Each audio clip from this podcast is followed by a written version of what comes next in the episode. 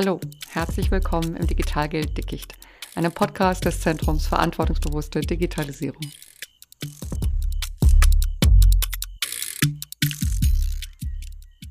Die Digitalisierung der Finanzwelt ist in vollem Gange. Aber das Wirrwarr digitalen Geldes scheint vielen undurchdringlich. Ein Dickicht mit zu viel Unbekanntem, zu viel Expertensprech. Das näher zu beleuchten, darum wird es hier gehen. Denn die Digitalisierung der Finanzwelt betrifft nicht bloß die Eingeweihten, sondern sie geht uns alle an. Willkommen zur ersten Folge der ersten Staffel. Mein Name ist Caroline Marburger, ich bin Mitarbeiterin im Projekt EFIN und Demokratie. Schön, dass Sie zu uns gefunden haben.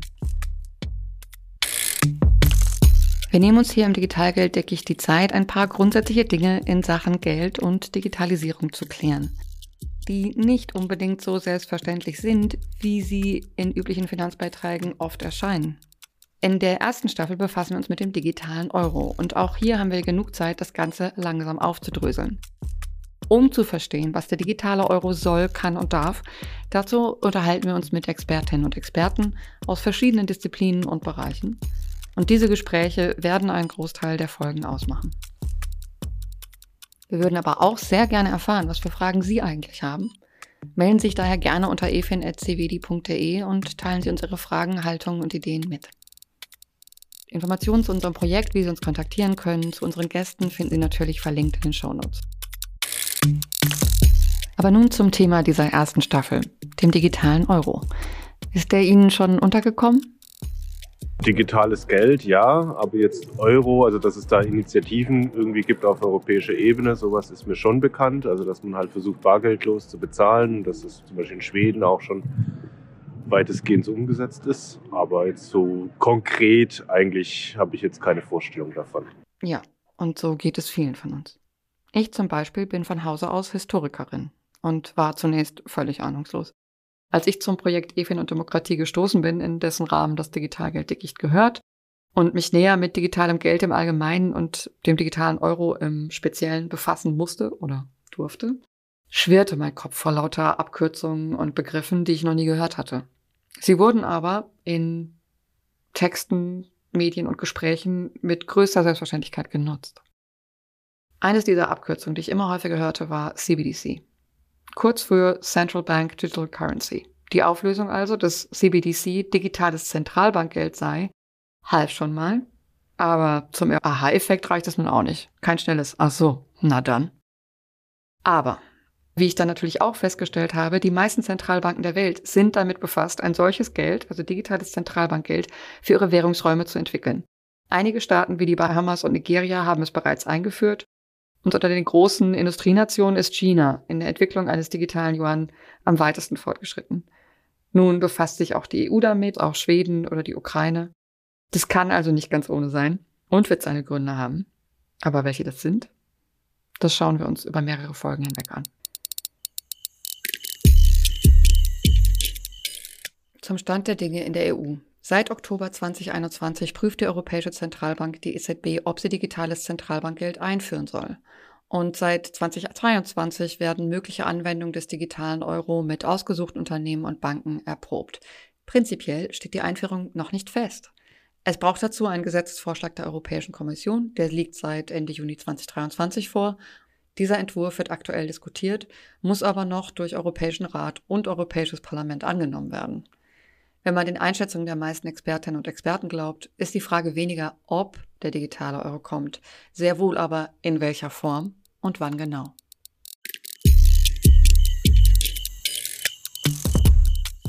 Was für ein Geld kommt da konkret bitte auf uns zu? Viele bezahlen ja bereits digital und in Euro. Was ist neu und speziell?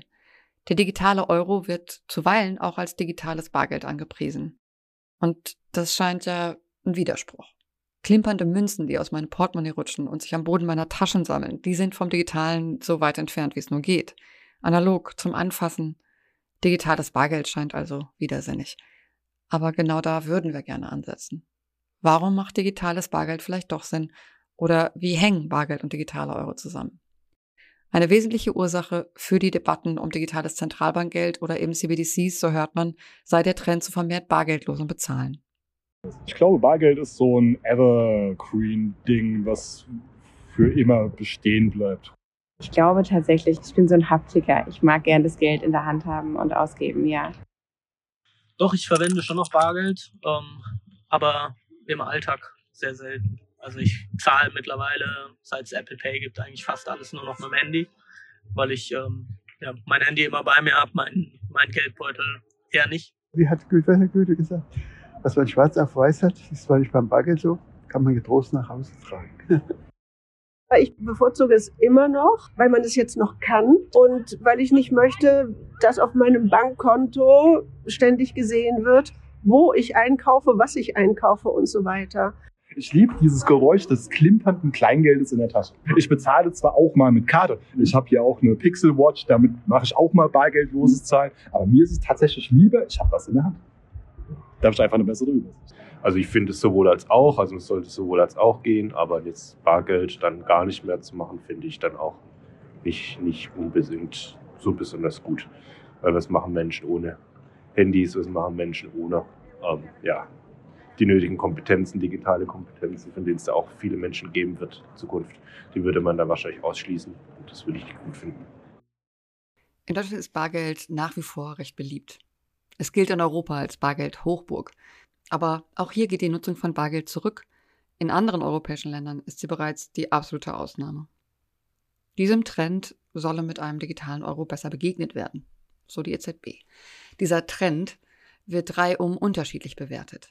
Einige befürchten Schlimmes. Die einen die Destabilisierung des Finanzsystems, die anderen gleich eine staatlich gelenkte Bargeldabschaffung, weitere die Dominanz auch unseres Geldsystems durch Big Tech und andere meinen, das sei alles halb so schlimm. Okay, kurzer Exkurs. Geht es hier nur um nostalgische Vorliebe für was Greifbares, Altbekanntes, Gefühlssicheres? Warum erregt es zumindest manche Gemüter so? Eine Besonderheit des Bargeldes entgeht uns im Alltag. Es ist uns bestenfalls unterbewusst. Bargeld, also Münzen und Scheine, die sind eine ganz spezifische Geldform im Finanzsystem. Nicht nur das einzig greifbare, sondern es ist Zentralbankgeld und somit öffentliches Geld, im Unterschied zu privatem Geld. Das mag zunächst etwas seltsam klingen, aber Bargeld wird im Falle des Euro von der Europäischen Zentralbank geschaffen, ergo Zentralbankgeld. Von einer öffentlichen Institution ausgegeben, kann man es auch als öffentliches Geld bezeichnen. Und Zugriff auf öffentliches Geld haben wir als Bürgerinnen und Bürger nur in Form von Bargeld. Zunächst scheint es ja egal, ob ich 100 Euro in meiner Hand oder auf meinem Konto habe. Geld ist Geld. Ich verfüge in dem Fall auch eindeutig über denselben Betrag, aber über zwei verschiedene Gelder von verschiedenen Herausgebern. Die 100 Euro auf meinem Konto sind nämlich privates Geld. Geschäftsbanken, also Volksbank, Sparkasse, Deutsche Bank, welche auch immer, handeln mit Geld, bewahren es auf und halten Schnittstellen für Zahlungsdienstleister bereit.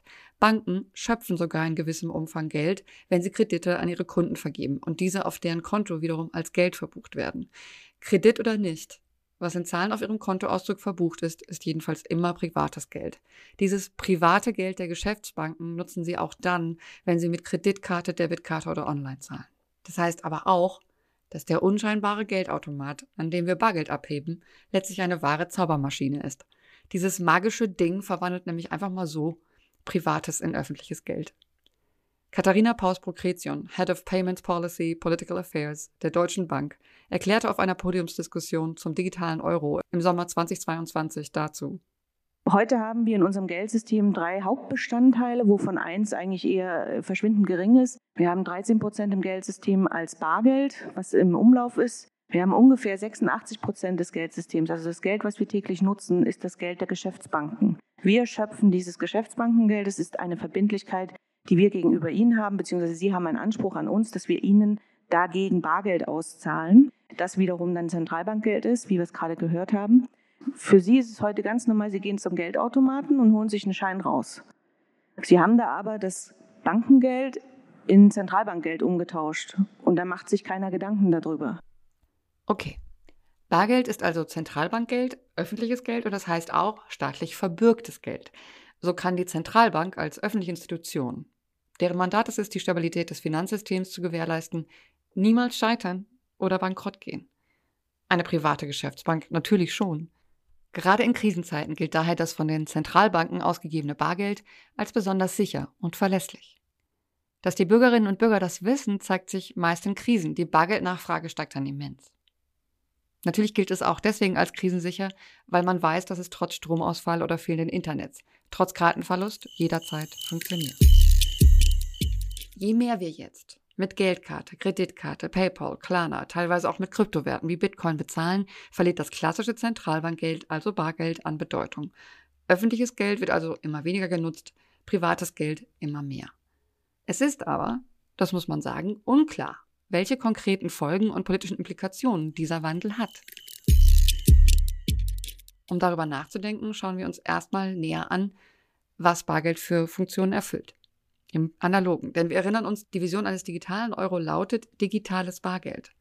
Er sollte die Antwort auf den Rückgang der Nutzung von Bargeld sein und das schien erstmal ein bisschen widersinnig, aber wenn wir an die Geldformen denken, ist Bargeld eben nicht nur analog greifbar, sondern eben das einzig öffentliche Geld und der digitale Euro als Zentralbankgeld wäre dann die digitale Form öffentlichen Geldes. In diesem Bewusstsein nochmal die Frage, warum nutzen wir Bargeld, was leistet öffentliches Geld und was nicht? Wir haben uns mit Claudio Zeitz-Brandmeier zum Gespräch getroffen. Als Referent für Zahlungsverkehr und Digitalisierung an der Verbraucherschutzbundeszentrale wollten wir mit ihm über dessen Sicht auf die Rolle von Bargeld und dann die Möglichkeiten eines digitalen Bargeldes sprechen. Herzlich willkommen im Digitalgeld-Dickicht, Herr Zeitz-Brandmeier. Schön, dass Sie sich die Zeit für uns nehmen. Erstmal aus Sicht des Verbraucherschutzes, welche Qualitäten hat das Bargeld? Ja, ähm, herzlichen Dank für die Einladung. Ich freue mich hier zu sein. Das Bargeld ja, es bietet eine Reihe von Vorteilen. Also es ermöglicht mir Überblick über meine Ausgaben. Es, hat einen Grund, warum es im Handel sehr beliebt ist, mit Karte zu bezahlen, weil es einfach leichter von der Hand geht. Und äh, umgekehrt ist es gerade für Menschen, die es ein bisschen knapper haben, äh, eine gute Möglichkeit, tatsächlich zu haushalten. Das Bargeld funktioniert unmittelbar. Also wenn ich es erstmal aus dem Automaten oder von der Filiale bezogen habe, kann ich es einsetzen, ohne abhängig zu sein von irgendwelchen Anbietern. Das kann mir nicht gesperrt werden. Ich muss niemanden um Erlaubnis fragen, ob ich es ausgeben darf. Es wird auch nicht getrackt, wofür ich es ausgegeben habe. Es laufen keine Analysen darüber. Und es ist auch, was die Kosten angeht, begrenzt. Also natürlich, Bargeld ist nicht kostenlos. Teilweise, wenn ich es beziehe, muss ich was dafür bezahlen. Für den Handel ist es im Handling, natürlich kostet das Geld, aber es ist trotzdem, es ist eine, es hat eine Grenze. Und da Bargeld immer auch so einen disziplinierenden Effekt auf die Konkurrenz sozusagen, auf, auf digitale Verfahren. Solange irgendwie die wissen, dass es auch das Bargeld gibt, können sie nicht unendlich teuer werden. Wie hat sich denn eigentlich die Versorgung mit Bargeld in den vergangenen Jahren gewandelt? Gibt es da eine kritische Entwicklung?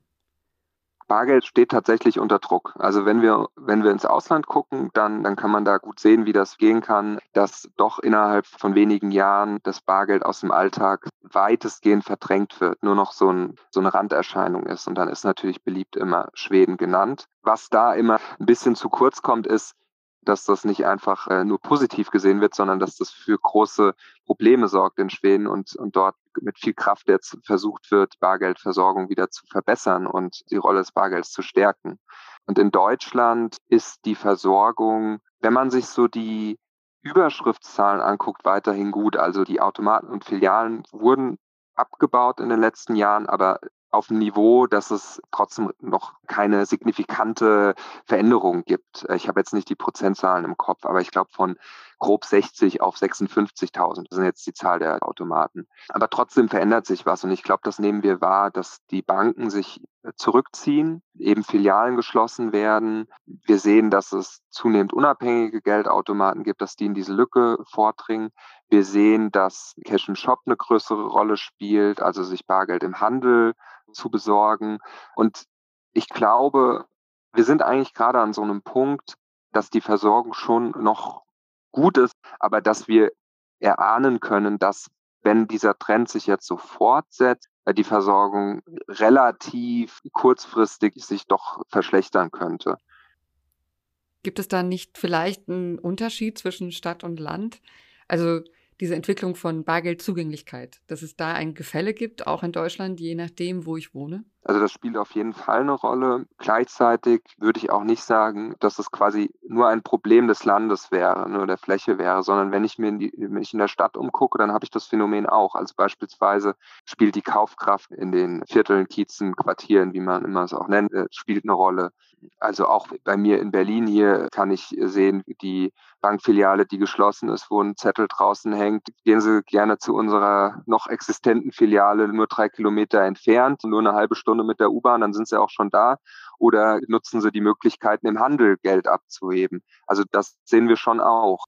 Und dieses Phänomen, also an der Supermarktkasse gleich mit dem Einkauf Geld abzuheben, ist das eine Reaktion auf die Verknappung von Optionen, Bargeld irgendwie auf andere Weise abzuheben?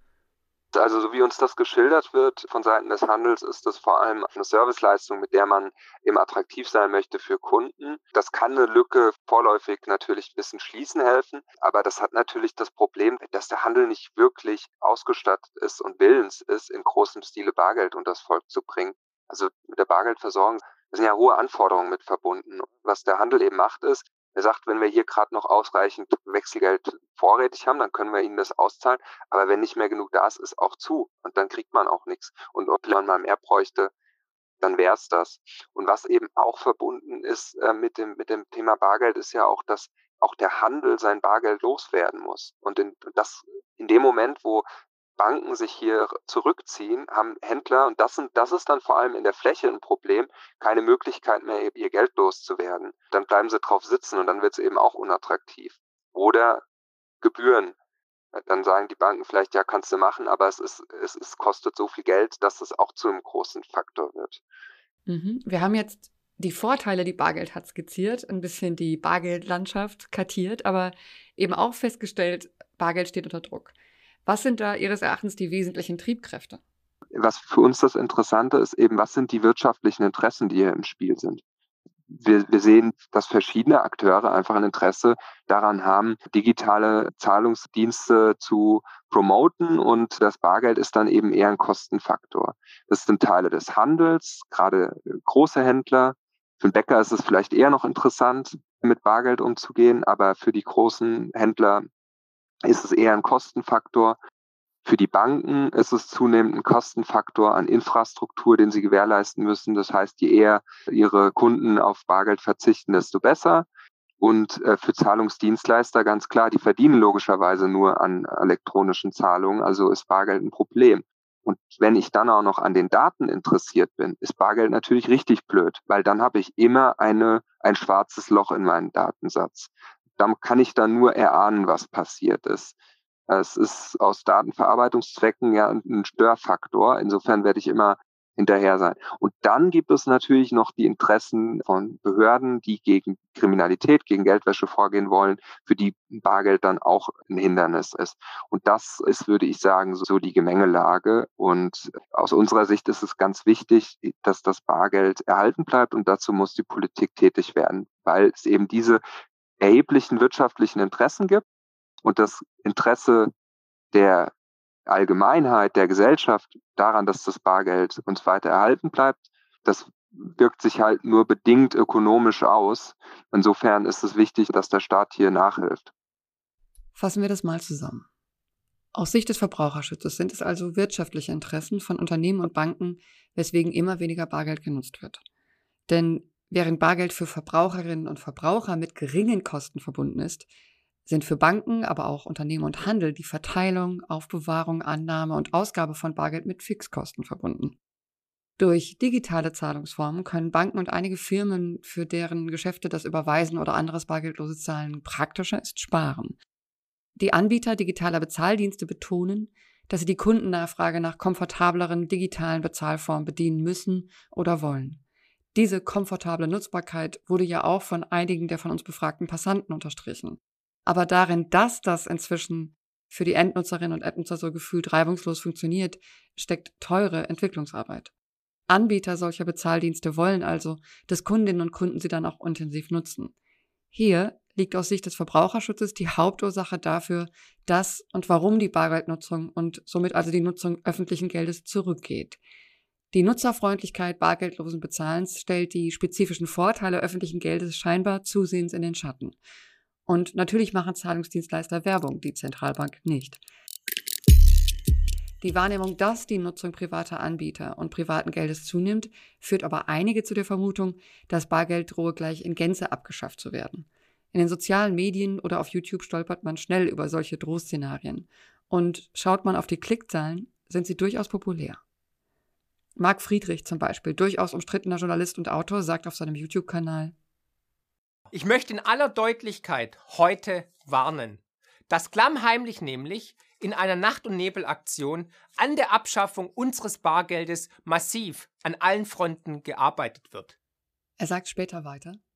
In Wahrheit geht es natürlich darum, uns auf eine Zeit der digitalen Zentralbankwährungen, sogenannten CBDCs, vorzubereiten. Wer glaubt, dass diese Währungen nur deswegen eingeführt werden, weil sie schneller und angeblich effizienter sind, der irrt sich gewaltig. Es geht wie immer um Kontrolle und Macht und sonst nichts.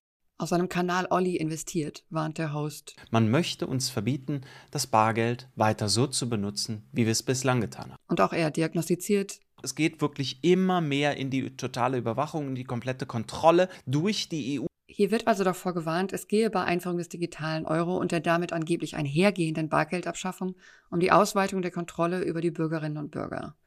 Durch wen? Tendenziell den Staat, die EU, die EZB die also angeblich eines ihrer ureigensten staatlichen Instrumente ihr eigenes Geld abschaffen wollen. Im Gespräch mit Cedric Meyer, Rechtswissenschaftler an der Universität Göttingen, der zu Verfassungsfragen des digitalen Euro promoviert, haben wir gefragt, wie er und ob er diese Gefahr sieht. Es geht nicht darum, irgendeine Geldform dabei zu ersetzen. Der digitale Euro soll nicht das Bargeld ersetzen und soll auch nicht das Buchgeld der Banken ersetzen. Das Buchgeld der Banken ist ein anderer, häufig benutzter Begriff dafür, was wir als privates Geld bezeichnet haben. Wenn jemand also zukünftig, selbst wenn der digitale Euro geschaffen wird, sagen möchte, ich möchte mein Bargeld weiter nutzen, dann steht es dieser Person frei. Das ist sogar nach den deutschen Grundrechten darf der Staat aus meiner Sicht das nicht nehmen, dass das Bargeld einfach genutzt wird. Markus Hertel, Marktinfrastrukturexperte der EZB, sagte dazu in der bereits erwähnten Podiumsdiskussion zum digitalen Euro in 2022.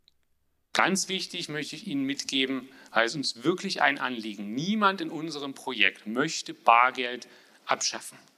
Das geistert immer mal so rum. Das ist nicht das Ziel. Der digitale Euro soll sich neben Bargeld stellen. Die Nachfrage an Bargeld wird weiterhin befriedigt und die Nachfrage oder die Nutzung von Bargeld wird getrieben durch die Bürgerinnen und Bürger. Aber es ist ein europäisches Projekt und wir müssen eben auch die Realität akzeptieren, dass Deutschland zusammen mit Österreich die absoluten Vorreiter in Bargeldliebe sind. Das dürfen sie gerne bleiben, aber die Realität in anderen Ländern sieht eben auch teilweise schon anders aus. Dass die Nutzung von Bargeld zurückgeht, belegen Studien. Und dass das Bargeld unter Druck steht, bereitet dem Verbraucherschutz Sorgen. Und eben auch der EZB, die dadurch ein Steuerungsmittel verliert. Aber statt Verdrängung des Bargeld im analogen Raum geht es um seine Ergänzung im digitalen. Statt um Ersatz des Bargeldes geht es um seine digitale Doppelung. Aber wie soll ich mir das jetzt vorstellen?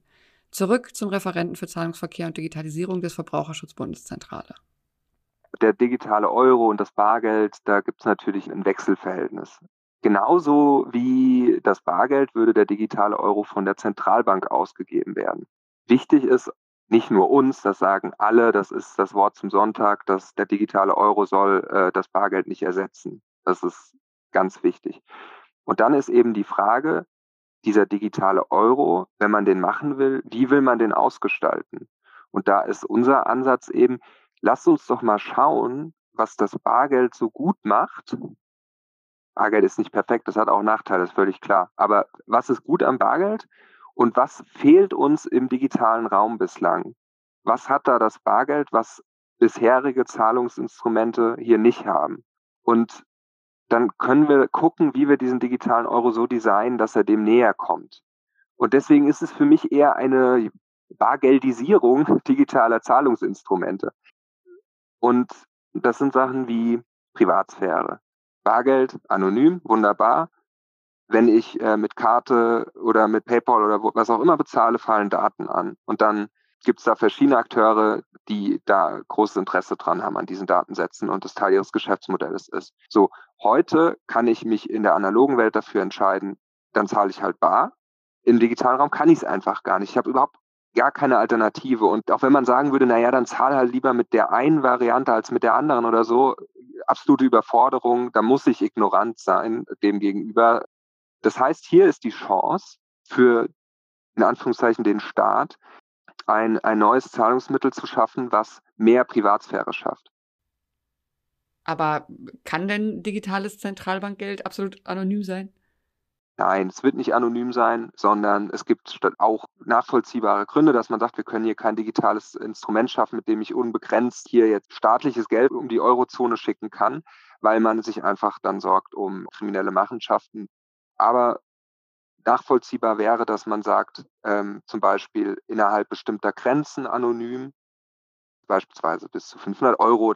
Und dann kann man natürlich steuern im Sinne einer Governance, verschiedene Regeln auferlegen, die es eben mehr in Richtung Anonymität schieben als bisherige Zahlungsinstrumente. Also indem man das hier strenger macht, als es bislang so ist. Eine häufig betonte Eigenschaft des klassischen Bargeldes. Niemand registriert, wie ich es nutze. Wir haben auch mit Jana Magin, Ökonomin von der Heinrich-Heine-Universität Düsseldorf, Expertin für die Geldpolitik der EZB und der digitalen Euro, darüber gesprochen, inwiefern der digitale Euro die Anonymität des Bargeldes gewährleisten könnte.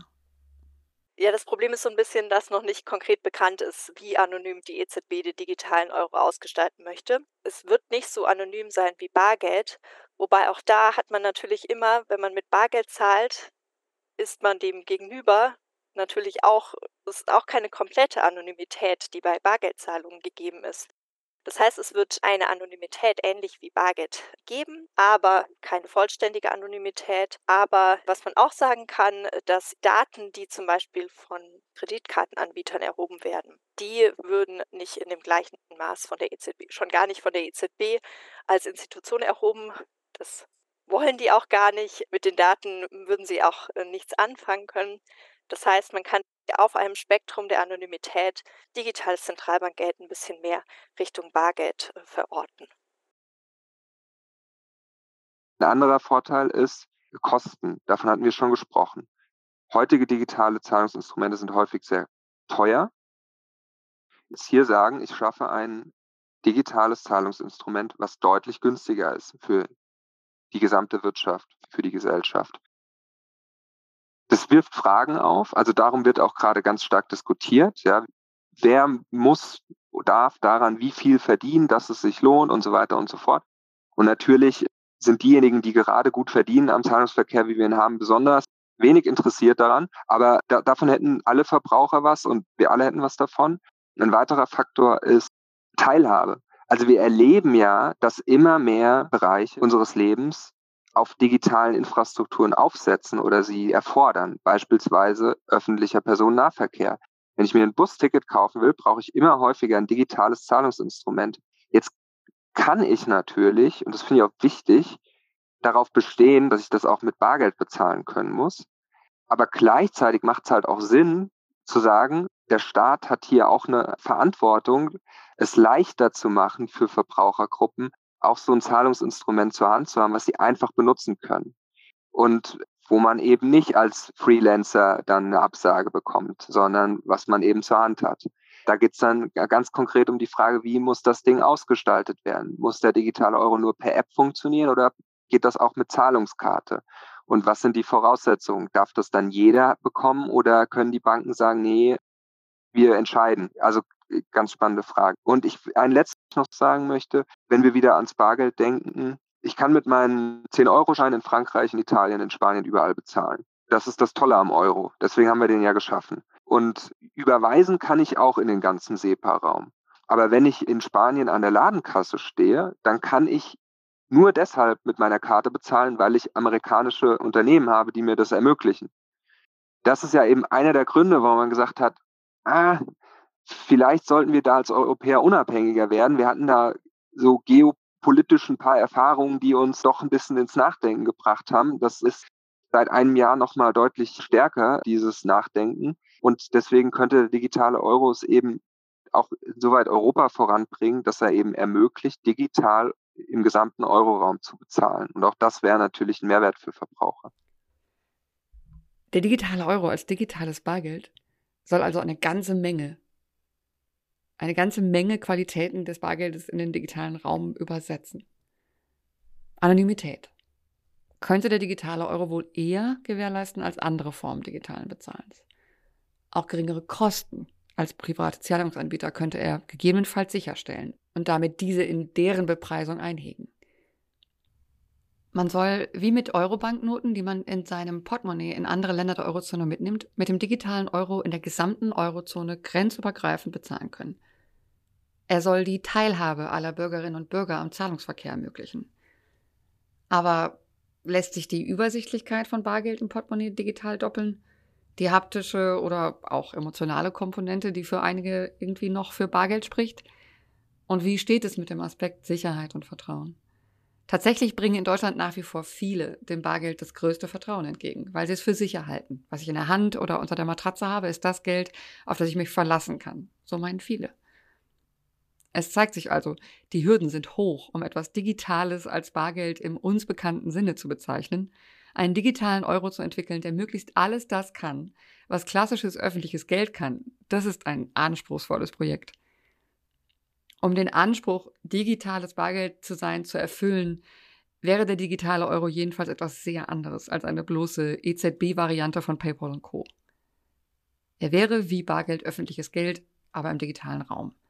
Denn wir halten fest, sobald wir von der analogen in die digitale Welt wechseln, haben wir derzeit keine andere Wahl, als private Anbieter in Anspruch zu nehmen. So wie wir derzeit an der Supermarktkasse wählen können, ob wir bar oder mit Karte zahlen wollen, so würde ein digitaler Euro uns Europäern im digitalen Raum nicht nur die Wahl lassen, sondern uns überhaupt diese Wahl erst ermöglichen. Letztlich soll ob des digitalen Wandels des Finanzmarktes der digitale Euro auch im digitalen Raum die Wahlfreiheit und eine öffentlich-private Balance wie im analogen erlauben. Aber wie diese Balance oder Disbalance derzeit aussieht und für die Zukunft entworfen wird, damit beschäftigen wir uns in der kommenden Folge. Dann beleuchten wir nicht die Verbindung des digitalen Euro zum analogen Geschwisterchen Bargeld, sondern seine Verbindung zu seinen digitalen Verwandten, also anderen Formen bargeldlosen Bezahlens. Welcher Konkurrenz steht er da gegenüber? Was hat diese Konkurrenz im digitalen Zahlungsverkehr jedenfalls mit uns zu tun. Aber dazu in der nächsten Folge. Das war's für heute. Mehr Info zu unseren Gästen, der Podiumsdiskussion und unserem Projekt finden Sie in den Show Notes. Weitere Infos auf unserer Webseite www.efin-und-demokratie.de und unserem EFIN-Blog auf der Seite www.cvdi.de. Bei Fragen und mehr schreiben Sie uns gerne eine Mail unter efin.cvdi.de. Bei Interesse am Thema folgen Sie uns auch gerne auf Twitter oder Mastodon. Diese Gespräche haben wir übrigens schon im März und April 2023 aufgenommen. Unser herzlicher Dank an unsere Gesprächsgäste, vor allem Claudia Zeitz-Brandmeier von der Verbraucherschutzbundeszentrale, an Cedric Meyer, Jurist an der Universität Göttingen und Jana Magin, Ökonomin von der Heinrich-Heine-Universität Düsseldorf, sowie herzlichen Dank an die Passanten, die so nett waren, mit uns zu sprechen. Und Ihnen herzlichen Dank fürs Zuhören. Bis dahin, machen Sie es gut. Tschüss.